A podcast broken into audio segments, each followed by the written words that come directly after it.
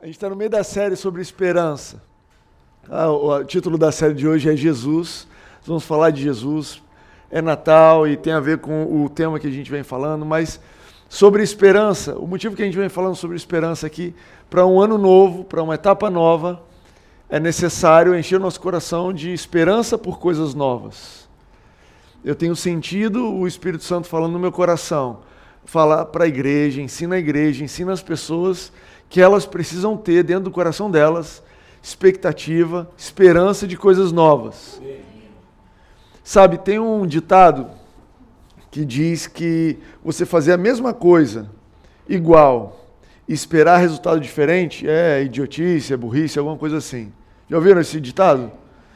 Que você não pode fazer a mesma coisa e esperar resultado diferente. Mas a nossa vida ela é um pouco diferente disso, porque quando eu faço a mesma coisa, mas ah, de uma forma diferente, ou, ou, quero dizer, às vezes eu estou ali e eu tenho um relacionamento. E eu tenho um relacionamento com meu pai e com a minha mãe, ou com meu irmão, com alguém da minha família. E eu estou tentando me relacionar com essa pessoa e as coisas não estão indo bem. E o que normalmente aconteceria, você perderia a esperança daquilo ser algum dia um bom relacionamento. E esse ditado diz para você: olha, se você continuar insistindo neles, uh, não tem. É burrice você achar que vai mudar. Mas quando nós colocamos Deus na equação, quando a gente traz Jesus para a equação, quando nós enchemos o nosso coração de esperança, não pelo que nós estamos fazendo, mas o que Ele vai fazer, então esse ditado cai por terra. Porque muitas vezes você vai fazer a mesma coisa, exatamente do mesmo jeito, mas Deus vai intervir, Deus está na equação e Ele vai mudar alguma coisa e o resultado vai ser diferente. Então, quando eu digo para você, enche o seu coração de esperança, é isso que eu estou querendo te dizer. Enche o seu coração de esperança no que Deus vai fazer, de como Deus vai intervir nessa situação, porque com base na expectativa do que Ele pode fazer, no poder dele, no, nas promessas dele, nós podemos ter uma esperança firme e forte no nosso coração. Amém? Então eu tenho tirado um tempo para lembrar vocês, me lembrar de esperar coisas novas, de esperar coisas sobrenaturais e tem muitos versos na Bíblia sobre isso. Eu tenho lido, é, estudado, e eu trouxe um verso interessante aqui, que é, não, fazia, não fez parte das últimas séries, das últimas mensagens. Está em Isaías 40, 31, versão NVI, diz assim: Mas aqueles que esperam no Senhor renovam as suas forças. Voam alto como águias, correm e não ficam exaustos, andam e não se cansam. Que verso mais pertinente para essa série, né? Aqueles que esperam no Senhor. Aqueles que esperam no Senhor renovam as suas forças. Sabe, eu sinto necessidade de um renovo para 2019. Eu sinto necessidade de renovar as minhas forças, renovar a minha ambição, renovar a minha vontade, renovar a, a visão na minha mente de, do que Ele tem para mim. E essa palavra renovar é uma palavra muito cristã e bíblica, porque é, lá fora ou no mundo normal não, é, não são muitas coisas que a gente renova, né? Não tem muito o hábito, por exemplo, você tem um carro velho e você fala, não, vou levar na concessionária para renovar o meu carro. Não, meu querido, seu carro nunca vai ser novo de novo. Ele pode fazer a revisão, mas ele não será renovado. A gente usa essa palavra apenas para assinatura, né? Vou fazer uma assinatura, aí eu preciso renovar a assinatura. Por quê? Porque você vai pagar tudo de novo. Então, na hora de pagar, tudo é renovado. Mas na hora do benefício, poucas coisas são renovadas. Mas com Deus é diferente. E essa é uma palavra recorrente na Bíblia. E é um conceito que nós, como cristãos, precisamos abraçar e, e encher nossa mente disso. Deus é capaz de pegar algo que uh, está gasto, está velho, está desgastado e transformar em algo novo. É incrível esse poder que Deus tem. É uma coisa que transcende a nossa imaginação. Deus, como é que você pode me fazer, pode renovar a minha esperança no meu trabalho para 2019, depois de tudo que eu passei em 2018? Realmente, isso é algo que só Ele pode fazer. Porque, humanamente falando, a gente vai se decepcionando e aquela decepção, ela nunca mais se transforma numa esperança a gente gasta a nossa energia, gasta a nossa força e nunca mais você volta a se encher de força para aquele assunto. Você desiste. Humanamente, o nosso caminho é de desistência. E é por isso que é tão lindo quando ele começa a dar exemplos né, de voar alto como águia, e a gente está falando de um pássaro que passa é, além das tempestades, né? a gente tem essa imagem de uma águia, que é, uma, é, é um pássaro que consegue voar e está chovendo, e ele passa por cima. Mas eu me é, apeguei mais a esses outros dois é, expressões que Isaías usa aqui para falar sobre essa renovação que vem de esperar em Deus, que diz: correm e não ficam exaustos, andam e não se cansam. E eu achava que por, por eu estar andando com o Espírito Santo, com Deus, eu não ia mais correr. Que Deus não queria mais uma vida corrida para mim, que eu ia só ir devagarzinho e que esse negócio de correria é coisa do diabo, do inferno. Aí eu achei esse verso aqui e estou tendo que renovar a minha mente. Porque diz que eu vou correr sim, mas eu não vou ficar exausto. Que eu vou andar, mas eu não vou me cansar. E aí eu reparei que o meu problema com correr não é exatamente correr, mas é ficar exausto. É exaustão da correria do dia a dia da cidade grande, de um lado para o outro, do trânsito, e pega e vai, porque senão o trânsito vai piorar, e eu tenho que ir para cá, eu tenho que ir para lá. E o problema não é a correria, o problema é a exaustão. Só que, naturalmente falando, não existe correria sem exaustão. Não existe como você andar e não se cansar. Ah, nós cariocas, né? Eu me incluindo, que eu sou goiano, mas nós que moramos no Rio de Janeiro, é, sabemos o que é andar e o que é correr, né? A gente anda na praia, tem a lagoa aqui, e isso sempre cansa. Então eu entendo que Isaías está falando sobre algo além do que nós podemos fazer algo que só Deus pode fazer na nossa vida. Ele está falando de uma expectativa, de uma esperança que não se baseia no natural, mas no sobrenatural. E é incrível porque existem coisas que a gente pode fazer, mas à medida que a gente vai, ou pelo menos eu, à medida que eu vou amadurecendo, cada vez mais eu vou descobrindo coisas que eu não posso fazer. E eu trouxe algumas, uma lista aqui para você ver se compartilha comigo. Por exemplo, eu posso, né, e você pode cuidar do seu filho, mas você não pode controlar tudo que ele faz ou o que fazem com ele. Olha, você pode ser super cuidadoso com seu filho e você deve ser e é sua responsabilidade ser. Se você nunca ouviu falar disso, então é uma mensagem de Jesus direto do céu para você. Cuide dos seus filhos. Mas você não consegue controlar tudo que ele faz. Uma hora o seu olho, hora que você olha para cá, olha para lá de novo, pum, não está lá. Você não consegue controlar, ele vai para a escola, ele desce para jogar bola, ele vai atravessar a rua, e mais cedo ou mais tarde você vai se dar conta que você não pode controlar tudo que ele faz. Você não pode controlar tudo que fazem com ele. E é uma limitação que eu, à medida que eu cresço, eu descubro o quanto menos eu consigo controlar as coisas dos meus filhos. Eu posso, né? Então falando de coisas que eu posso e coisas que eu não posso. Eu consigo estudar com disciplina para um concurso, consigo estudar uma matéria, um assunto novo, eu consigo estudar para uma prova. Eu consigo. Você consegue. Não deixe o diabo dizer que você não consegue. Isso está nas suas mãos para fazer. Mas você não controla o que cai na prova, você não controla o critério de quem avalia.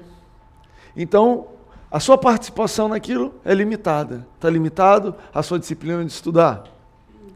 Você pode trabalhar com empenho e responsabilidade mas você não controla os seus colegas, você não controla o mercado, os fornecedores, os clientes, você não controla a economia global, você não controla a forma como as coisas mudam. Você pode me dizer: olha, eu estou trabalhando super bem, eu sou muito bom no que eu faço, mas eu fui mandado embora porque a economia mudou, porque o mercado mudou, porque aquele grande cliente que fechou a conta. E isso acontece. A gente não tem controle sobre todas as coisas. Você pode trabalhar firme e deve, com esforço e responsabilidade. Eu coloquei aqui também, você pode tomar boas decisões.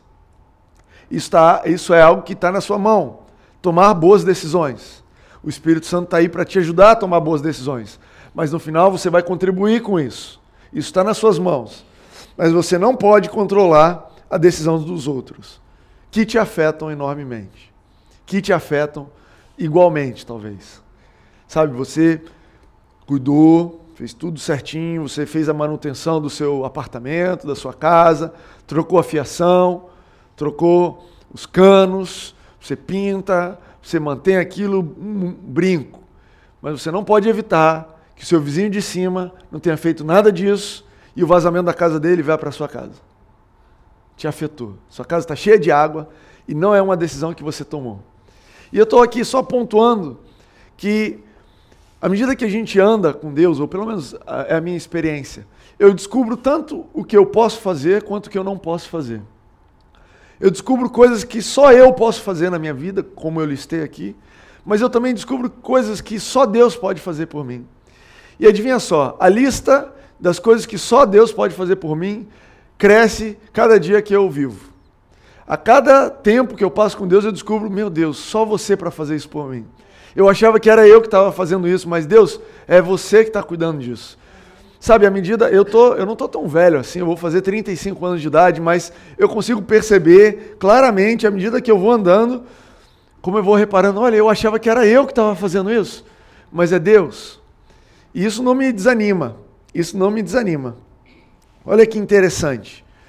Eu trouxe uma, para, uma passagem de Romanos 4 sobre Abraão e sobre é, aquela, é o mesmo capítulo que a gente leu aqui na semana passada, falando que Abraão, contra a esperança, creu em esperança, e ele acreditava e depositava em Deus a fé, que Deus era capaz de cumprir as promessas. Lembra desse verso? Lembra desse trecho que a gente viu semana passada? Alguém lembra? Não. Ninguém lembra? Alice, obrigado, Liz. Ah, esse verso que eu trouxe para vocês é antes, é um pouquinho antes. E olha o que a versão, a mensagem diz. Se você dá duro e faz um bom trabalho, merece o pagamento. Ninguém pode dizer que o seu pagamento é um presente. Gente, não deixa ninguém falar que seu presente de Natal é o seu salário no final do mês, ok? Isso não é presente, segundo o que a Bíblia está dizendo. Você trabalhou, você deu duro, fez um bom trabalho. Mas se você percebe que a tarefa está muito além da sua capacidade, algo que só Deus pode fazer, e confia que ele o fará. E olha isso, o autor botou entre parênteses e voltou no assunto. Volto a dizer, algo que você jamais conseguirá fazer, não importa o quanto, ou como e quanto trabalhe. Essa confiança em Deus é o que o deixa em uma situação aceitável diante dele por causa de Deus. Pura graça. Olha que passagem interessante. As coisas que você trabalha e dá duro, você merece. E são é, não é presente para você. Mas, quando você percebe que a tarefa está além da sua capacidade, você se depara com algo, Deus, por mais que eu cuide dos meus filhos, está é, além da minha capacidade controlar é, exatamente cada detalhe do que vai acontecer com eles. Deus, por mais que eu estude para a prova, está além da minha capacidade controlar como vão avaliar a minha prova. Deus, por mais que. E aí você pode colocar o que for, por mais que eu cuide do meu prédio, da minha casa, eu não está além da minha capacidade o que vai acontecer com os meus vizinhos, com o meu prédio. Por mais que eu trabalhe duramente, o que acontece na economia, o que acontece no meu mercado, está além. Então, se você percebe, e aí que está o segredo desse verso aqui, desse trecho da Bíblia, é, mas se você percebe. Porque a tarefa, ela pode estar além da sua capacidade e você não perceber. E você ficar tentando e tentando e tentando fazer. E é legal, interessante que ele coloca entre parênteses assim: olha, eu volto a dizer algo que você jamais conseguirá fazer. Não sei se vocês se lembram, aqui eu preguei aqui em 2018, aproveitando uma situação, uma história que aconteceu em 2018 no, na, na Terra, né?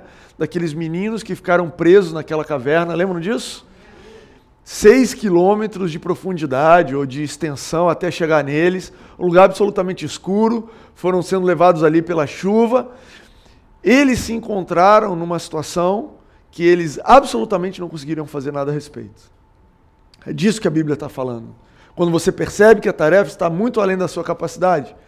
E naquele momento eu falei sobre a nossa, o quanto é necessário termos um Salvador.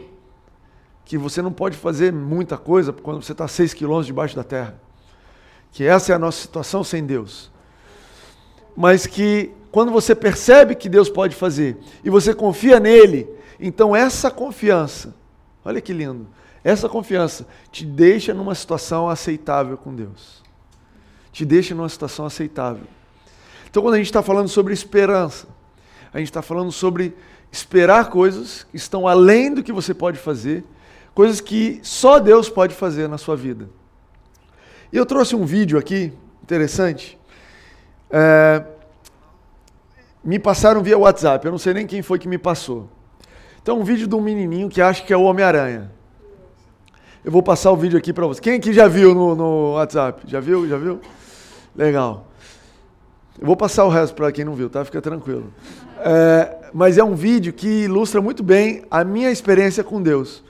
Das vezes eu me acho um Homem-Aranha para simplesmente eu perceber que eu estou fazendo coisas que só Ele pode fazer. E reconhecer e viver nessa fé. Então, deixa eu dar o play aqui no videozinho. Então, o menino tá lá voando, grudou na parede. Ó, tá voando, ó, tá andando no teto. E cara, tem um pai segurando ele ali, mas para ele, ele é o Homem-Aranha. Ó! A cara de Homem-Aranha. Grudou ali. Olha, ele vai soltar a teia de novo, quer ver? Ele sobe. Ah, não, eu quero andar ali para aquela parte da, da parede. Aí ele volta. Olha isso. Olha, olha. Ó, oh, soltou a teia. E ele foi para lá. E está ali, de Homem-Aranha, olhando para todo mundo, dizendo: Eu sou o Super-Homem, ou sou o Homem-Aranha. Legal o vídeo, né? Gente, eu achei que esse vídeo ilustra muito bem o que eu estou dizendo para vocês. Tem tanta coisa que nós vivemos fazendo, que tem um Deus ali segurando, e você está crente que você é o Homem-Aranha. Cara, fui promovido. Uau, eu sou um excelente pai. Nossa, como eu sou uma boa esposa. Cara, como eu sou bonito, como eu sou saudável. Olha que saúde perfeita que eu tenho. É que você ainda não percebeu que tem um camarada te segurando, te levantando de um lado para o outro, te segurando na parede, te sustentando daqui para lá. Essa é a nossa vida com Deus. Você diz amém para isso aí?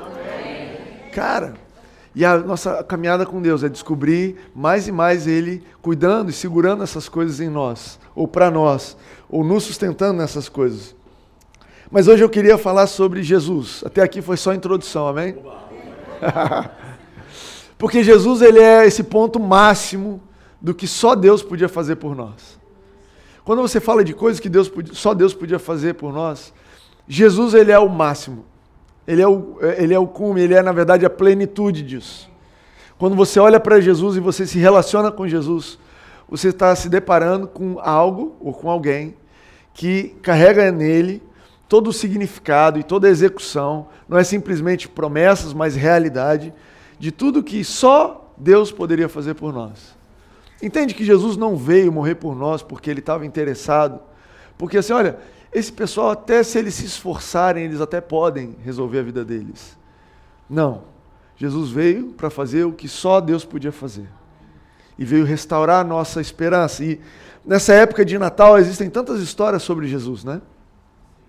Nessa época de Natal pode-se falar de Jesus de tantos ângulos e não quero dizer contra nenhum desses ângulos, mas eu escolhi trazer para vocês aqui uma passagem de Colossenses 2 que é, Paulo descreve de uma forma que eu acredito muito interessante, incrível, única na Bíblia, o que significava Jesus. E eu quero te convidar a ler comigo. E depois a gente medita um pouquinho no que isso significa para a nossa esperança. Colossenses 1, então não é 2, é 1, 13 a 23, diz assim: Pois ele nos resgatou do domínio das trevas e nos transportou para o reino do seu Filho amado, em quem temos a redenção, a saber, o perdão dos pecados. Ele está falando, ele aqui nesse momento, nesse trecho, ele está falando de Deus que nos transportou, e eu grifei aqui na, na projeção em vermelho tudo aquilo que se refere a Jesus, nós em Cristo, Cristo em nós, tudo aquilo que ele fez por nós, tudo aquilo que só ele poderia fazer e que nós só alcançamos através dele. Então, de cara, a gente vê que através de Jesus nós temos redenção, a saber, o perdão dos pecados. Ele, Jesus, é a imagem do Deus invisível, o primogênito sobre toda a criação, pois nele Em Jesus foram criadas todas as coisas nos céus e na terra, as visíveis, as invisíveis, sejam tronos, sejam soberanias, poderes ou autoridades, todas as coisas foram criadas por Ele e para Ele. Gente, a gente poderia parar nesse verso aqui e isso aqui já seria algo demais para a nossa cabeça. É muito difícil para mim conseguir compreender e entender a, o que significa alguém, um ser humano, que Jesus se fez humano, que fez todas as coisas e todas as coisas foram feitas para ele. Um ser humano que sustenta todas as coisas. É incrível.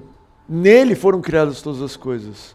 Ele é a imagem do Deus invisível. Você imagina que Deus é invisível, a plenitude do que Deus é, e, e, de vez em quando você se depara com umas descrições de Deus incríveis, do tipo, cara, a terra é como se fosse um, um, um tapete para ele botar o pé, para descansar o pé. E você imagina, meu Deus, se a terra é só isso para ele, imagina o tamanho dele. E ainda assim, essa coisa, essa pessoa, esse ser imenso, enorme, se fez pleno em Jesus. É incrível, por isso que o Natal a gente lembra do que aconteceu ali e, e, e é, é quase difícil demais de imaginar esse Deus todo aqui que está descrito, deitado como uma criancinha numa manjedoura, porque ainda assim ele era tudo isso. Ele não abriu mão de tudo isso, ele abriu mão do poder de tudo isso, mas ele continuava sendo todo esse Deus. E aí continua, ele é a cabeça do corpo, que é a igreja. Ele é o princípio e o primogênito dentre os mortos, para que em tudo tenha supremacia. Pois foi do agrado de Deus que nele habitasse toda a plenitude e por meio dele reconciliasse consigo todas as coisas, tanto as que estão na terra quanto as que estão nos céus, estabelecendo a paz pelo seu sangue derramado na cruz. Cara, Jesus ele fez e ele reconciliou todas as coisas também. O final desses trecho diz: Antes vocês estavam separados de Deus, e na mente de vocês eram inimigos por causa do mal procedimento de vocês, mas agora ele os reconciliou pelo corpo físico de Cristo, mediante a morte, para apresentá-los diante dele santos, inculpáveis e livres de qualquer acusação, desde que continuem alicerçados e firmes na fé, sem se afastarem da esperança do Evangelho. Olha a esperança aqui de novo que vocês ouviram e que tem sido proclamado a todos os que estão debaixo do céu. Esse é o evangelho do qual eu, Paulo, me tornei ministro. Olha que incrível. A, a síntese do evangelho de Paulo são esse, essa descrição de Jesus. E, e, eu trouxe aqui, então, três pontos para você ah, renovar a sua esperança com base nesses trechos todos que a gente leu. E o primeiro é que você não está mais sob o domínio das trevas. Ele começa dizendo isso que o Pai nos transportou do domínio das trevas para o reino do seu Filho amado. Sabe, você pode ter vivido uma vida debaixo de domínio maligno, você pode ter vivido uma vida onde você era escravo de alguns tipos de, de hábitos, escravo de um tipo de pensamento, escravo de um tipo de relacionamento, preso num ciclo vicioso que te limitava a avançar, a andar para frente. Mas essa não é mais a sua realidade. Você não faz mais parte desse reino.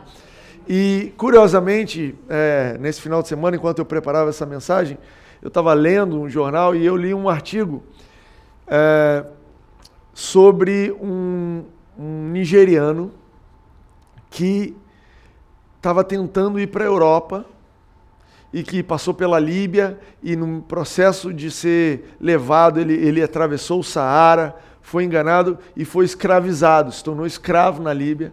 A família dele teve que mandar muito dinheiro e ele fugiu, tal, tal, e ele voltou para a Nigéria. Uma história longa, dramática do nosso tempo, tá, gente? Não estou contando uma história da Pedro Alves Cabral, não. Estou falando de 2018. Estou falando de pessoas hoje. E o que me chamou a atenção ao ler esse, esse, esse trecho da Bíblia que fala que ele nos transportou domínio das trevas para o reino do seu filho amado, é que esse rapaz, ele na Nigéria, ele só queria morar na Europa. Ele tinha um sonho de ter um emprego, de poder sustentar a família dele.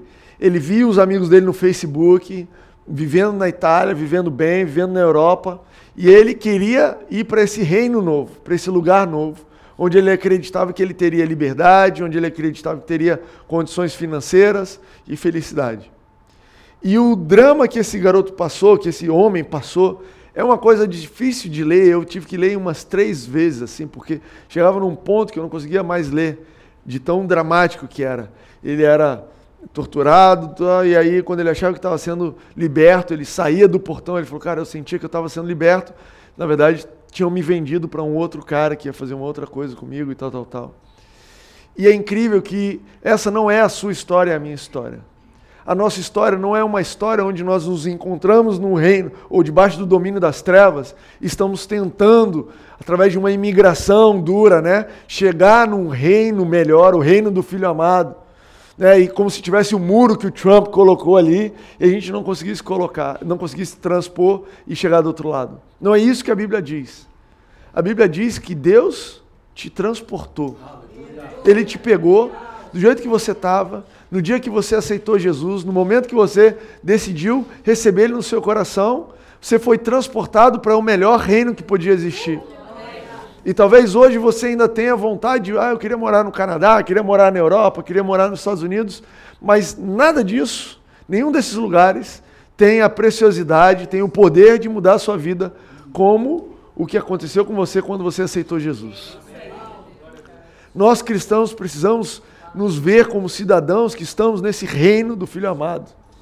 Quando a gente olha para essas promessas de um país melhor, uma cidade melhor, você pode dizer: olha, tudo bem, eu até posso ir se o Espírito Santo me guiar, nada contra. Deus te abençoe. Nós temos aqui nessa igreja um dom, uma, uma chamada, a gente tem enviado pessoas para outros países. Há duas semanas atrás a gente orou pelo Gabriel, irmão do Diogo, se mudou para o Canadá, está lá em Montreal. Que bom, que bênção. Nós oramos por isso. Não é nada contra isso, mas o que eu quero dizer é que a melhor migração ou imigração que nós já fizemos na nossa vida, que nós jamais poderemos fazer, de novo, que algo que ninguém vai poder tirar de você, é o fato de você ter sido transportado do domínio das trevas para o reino do Filho amado, um reino de amor. Sabe, isso é suficiente para encher o seu coração de esperança. Isso é suficiente para você esperar coisas melhores. Você conseguiria imaginar Cara, se alguém virasse para você e falar: Olha, vou te dar cidadania suíça, vou te dar uma moradia na Suíça, te dar um emprego, uma renda suíça também, que não adianta você chegar lá com a renda brasileira. Você imagina o quanto seu coração se encheria de esperança. Imagina os sonhos que você ia voltar a ter. Você imagina o quanto que você ia voltar a planejar coisas melhores. Cara, uau, um país novo, um lugar novo. Eu, eu tenho. Ah, é agora vou comprar aquilo que eu nunca tive, é agora que eu vou andar de Porsche, é agora que eu vou fazer aquilo, agora eu vou botar meus filhos para estudar isso, aquilo, é agora que eu vou ter aquela minha casa na praia que eu tinha medo aqui no Brasil, mas lá eu vou ter. Você ia se encher de esperança, não sei qual a sua esperança, os sonhos que Deus tem colocado no seu coração. Porque simplesmente você foi levado do reino Brasil para o reino Suíça. E o que eu estou te dizendo e o que a gente está lendo é que o que Jesus fez por nós, o que só Ele poderia fazer por nós, é muito mais do que isso. Então enche o seu coração de esperança nessa manhã. Enche o seu coração de esperança para 2018, porque você não mais faz parte de nenhum outro reino diferente do reino do Filho amado. Amém? Amém? Outra coisa interessante sobre esse trecho é que Jesus ele é poderoso para fazer. Você não está sob o domínio das trevas. Ponto 2, Jesus é poderoso para fazer e para refazer. Olha que coisa linda. A Bíblia fala, a gente acabou de ler, que nele foram criadas todas as coisas e por ele, para ele, e foi tudo feito perfeito. E você tem lá Gênesis que você pode ler, que maravilha que ele fez. E você vê uma criança nascendo perfeita, você olha a pele de uma criança e fala: Meu Deus, a minha pele já foi assim, que coisa linda.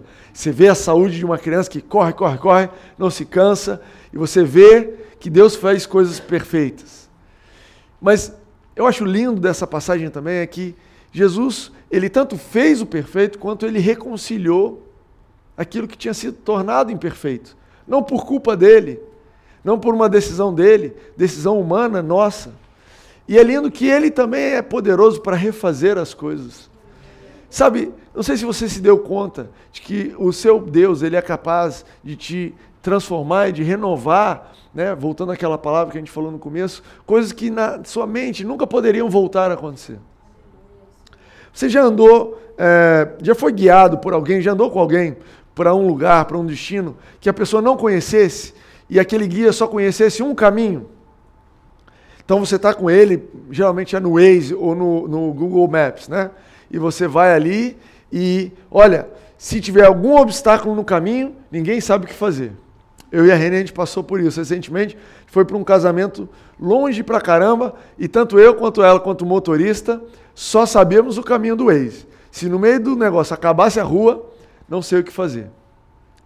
Por outro lado, você já também já foi guiado por alguém que conhecia toda a região? Conhecia tudo ali? Que olha, ah, essa rua fechou? Pera aí, o jeito, a gente dá a volta por ali. Não, tem esse obstáculo? Não, eu sei como é que a gente chega. Ah, então, então vamos passar por um lugar mais bonito. Eu não ia passar por lá não, mas já que tem esse obstáculo, a gente dá uma volta. Você consegue imaginar e se identificar com esse exemplo? Jesus, ele é esse segundo exemplo. Ele não é que ele tinha só um caminho perfeito para a sua vida e aí você tomou uma decisão errada ou surgiu um obstáculo e aí, pô, cara, foi mal. Me desculpa, olha, eu tinha um plano muito bom para você, mas infelizmente fulano tomou a decisão errada e agora agora já era. Agora que pena, né? Mas fica firme aí, quem sabe uma hora acontece alguma coisa. Deus, nosso Jesus, ele não é esse tipo de salvador.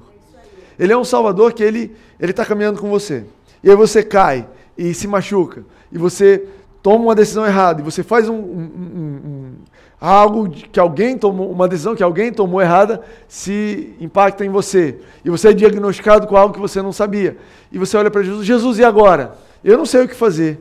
E eu estou confiando no que só você pode fazer. E Jesus fala, tranquilo. Eu sou o cara que fez o mundo e que reconciliou o mundo. Eu sou a pessoa que fez a sua vida e que sou poderoso para reconciliar a sua vida. Eu sou a pessoa que fiz o caminho perfeito, mas eu sei o caminho alternativo, eu sei fazer o caminho alternativo chega lá antes que o perfeito, que te faz até ficar imaginando, cara, mas o perfeito era perfeito? Como é que o perfeito era perfeito se agora o outro é melhor do que o perfeito? E esse é o nosso Deus. Essa é a nossa limitação de imaginar o que é renovar. Deus tinha um plano para a humanidade que não envolvia, te garanto, não envolvia o pecado, não envolvia Jesus morrer por nós. Mas, dado tudo que foi feito, Jesus veio, morreu por nós, nós nos tornamos filhos de Deus, de tal ponto que você olha e fala: Meu Deus, que história perfeita. Que Deus perfeito, que sacrifício perfeito. Como é que poderia ser melhor que isso? Não sei. E esse aspecto sobre Jesus, ele vem de encontro com a nossa mensagem, para te trazer esperança para aquilo que talvez você ache que não pode mais ser. Você, quando você percebe que Jesus ele é o, tanto o Criador quanto o restaurador, você percebe que você pode ter esperança para as coisas que talvez você mesmo deixou cair quebrou. Que você pode restaurar a esperança do seu coração para uma vida plena e perfeita, porque você está servindo a um Deus que é capaz de tomar o caminho que for necessário para chegar lá. Você crê nisso? Eu te encorajo a encher o seu coração de esperança por isso. Número 3, Jesus te faz santo, inculpável, livre de qualquer acusação diante do Pai. Sabe, Ele é o nosso Salvador e Ele fez um trabalho completo. Mas, Timóteo, como é que eu posso ser santo e inculpável eu não sou? Tem gente, tem muita gente que tem uma dificuldade enorme de entender esse trecho da Bíblia. Eu fiz questão de ler com vocês e você tem toda a liberdade de rasgar a sua Bíblia e tirar essa página se você quiser. A gente entende que você comprou a sua Bíblia e ela é sua, você faz o que você quiser com ela. E você pode tirar essa página, mas é importante que você saiba que originalmente a página estava lá. E essa página diz que diante de Deus, diante do Pai, Jesus te fez santo, inculpável, livre de qualquer acusação. Cara, que difícil. Timóteo, como é que isso aconteceu? Como é que pode ser? É bem simples. Você tem um homem interior. Você tem alguém dentro de você que nasceu de novo. 2 Coríntios 5,17 diz que tudo se fez novo. Tudo se fez novo. Ele está se referindo ao seu homem interior dentro de você. Algo novo aconteceu quando você aceitou Jesus. E esse homem interior, essa mulher interior, para usar os termos homem, oma, não Esse homem interior é perfeito, perfeito, perfeito, perfeito. Tem um pregador que eu e a René a gente gosta de ouvir, que ele fala que um terço de você é de ponta a ponta perfeito. Existe um terço, né, se você entender espírito, alma e corpo, esse espírito é 100% perfeito. É 100% perfeito. Não está sendo aperfeiçoado, não, gente. Foi feito perfeito. E é nesse espírito, é com base nesse espírito que Deus te vê santo, inculpável e livre de qualquer acusação. Porque nesse espírito é onde habita a plenitude de Deus. Colossenses diz isso também. É nesse espírito que habita o Espírito Santo. O Espírito Santo não entrou num puxadinho, falou, pô, tá sujo aqui, né? Mas a gente vai, pô, a gente é Deus e tal, mas a gente vai, vamos ficando aqui dentro dessa pessoa, quem sabe ele vai dando um espaço pra gente. Não, não, não. Deus pegou, refez o seu homem interior, o seu espírito, foi habitar lá, e através do seu espírito você tem fonte de vida, você tem fonte de saúde, você tem fonte de direção, fonte de orientação, de resposta para os dilemas da vida, você tem fonte de ânimo. Ali é através do seu espírito que você é fortalecido para as batalhas, é através do seu espírito que você tem paciência. O fruto do espírito vem dali, paciência, alegria. A sua alegria não vem da sua mente, não vem dos seus sentimentos, não vem do seu corpo, da sua beleza, do que você está vendo. A nossa alegria ela vem desse homem interior que é inculpável, que é perfeito, que é santo. E o nosso processo qual é? É de deixar esse homem interior tomar a primazia na nossa vida.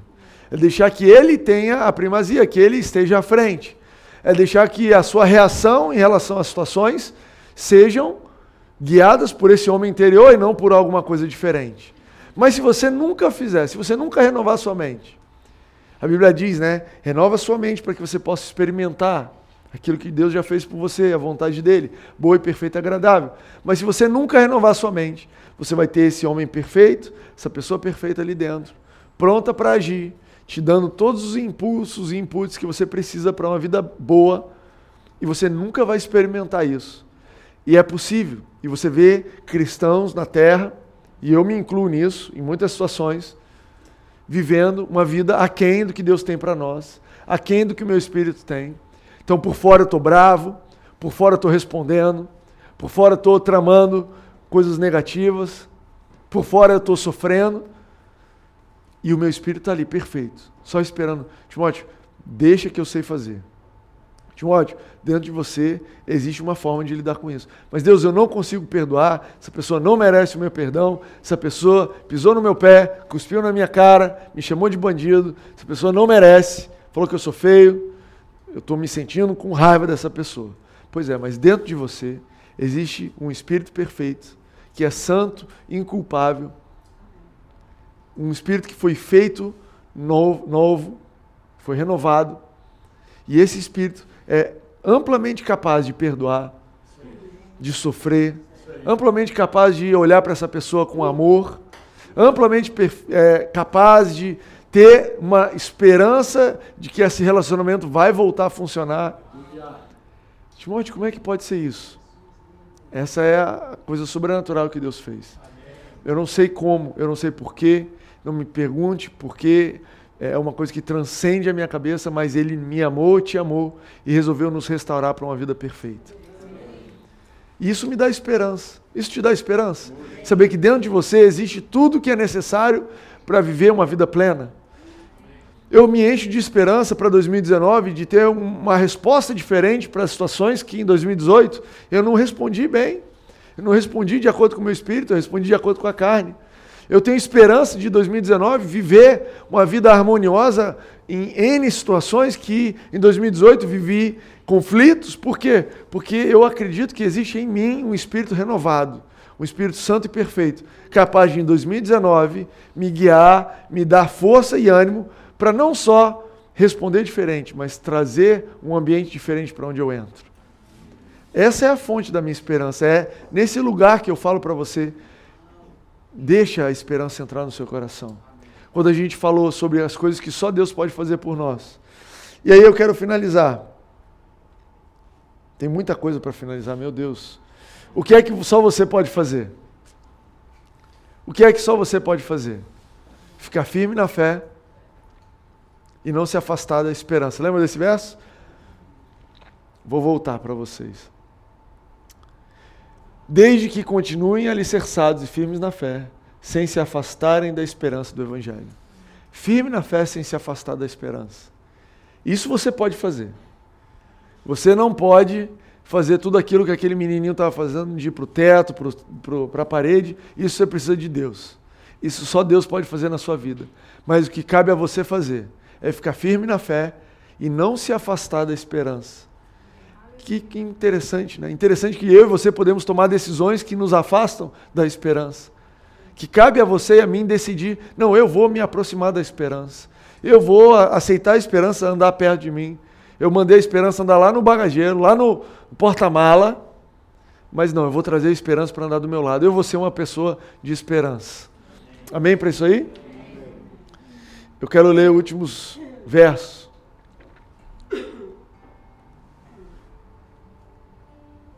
Ah, eu não trouxe ali, eu só vou ler aqui para vocês.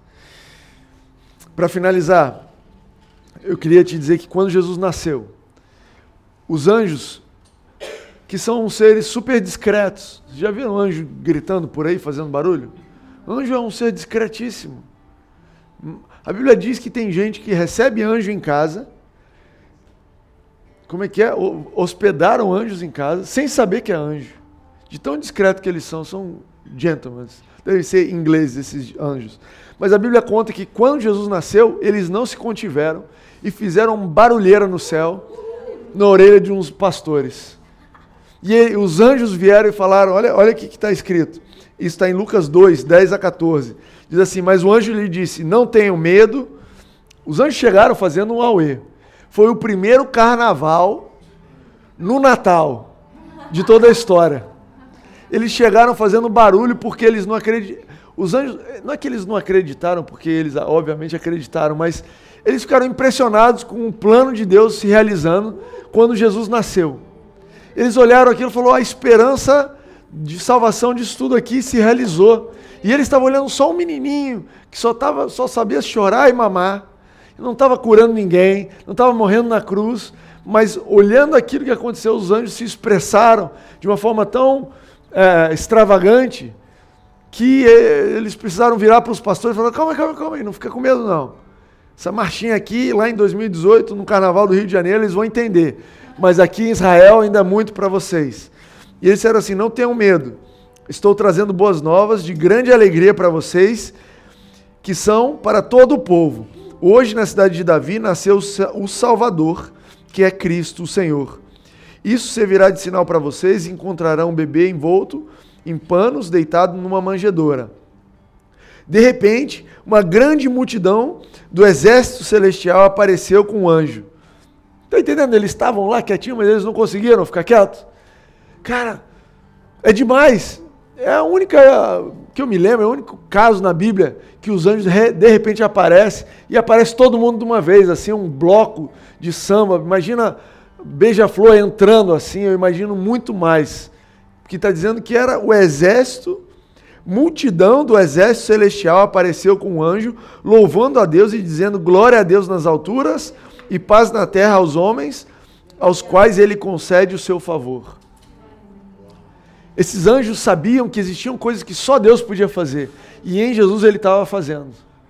E eles não se contiveram. Falaram, meu Deus, a esperança do mundo está aqui a gente precisa fazer um samba, a gente precisa fazer um carnaval, a gente precisa se expressar, a gente vai ocupar esse. esse... Olha, tem gente dormindo, tem gente. Eu não lá sei o que esses pastores estavam fazendo, mas a gente não vai se conter, porque a esperança é demais. O que aconteceu aqui nessa noite foi demais. E essa é a história de Jesus, não só naquela época, mas na nossa vida. Quando ele nasceu, na nossa vida, a Bíblia fala que tem festa no céu. Você imagina? tem uma festa contínua. Você está esperando a festa acabar? E enquanto tem é, tempo acontecendo, enquanto o tempo está acontecendo, a terra está girando, e tem algum lugar que está de manhã, e tem algum lugar que está rolando um culto, tem algum lugar que tem alguém pregando o evangelho, e tem alguém aceitando Jesus, e esses anjos eles estão numa festa desde mil, não, desde um. né? Já viu essas camisas? Desde 1984? Esse pessoal está numa festa que é assim, desde um o ano 1. Um. Eles não pararam. Isso é ter esperança. Isso é ter esperança. Você pode ficar de pé? A gente vai encerrar.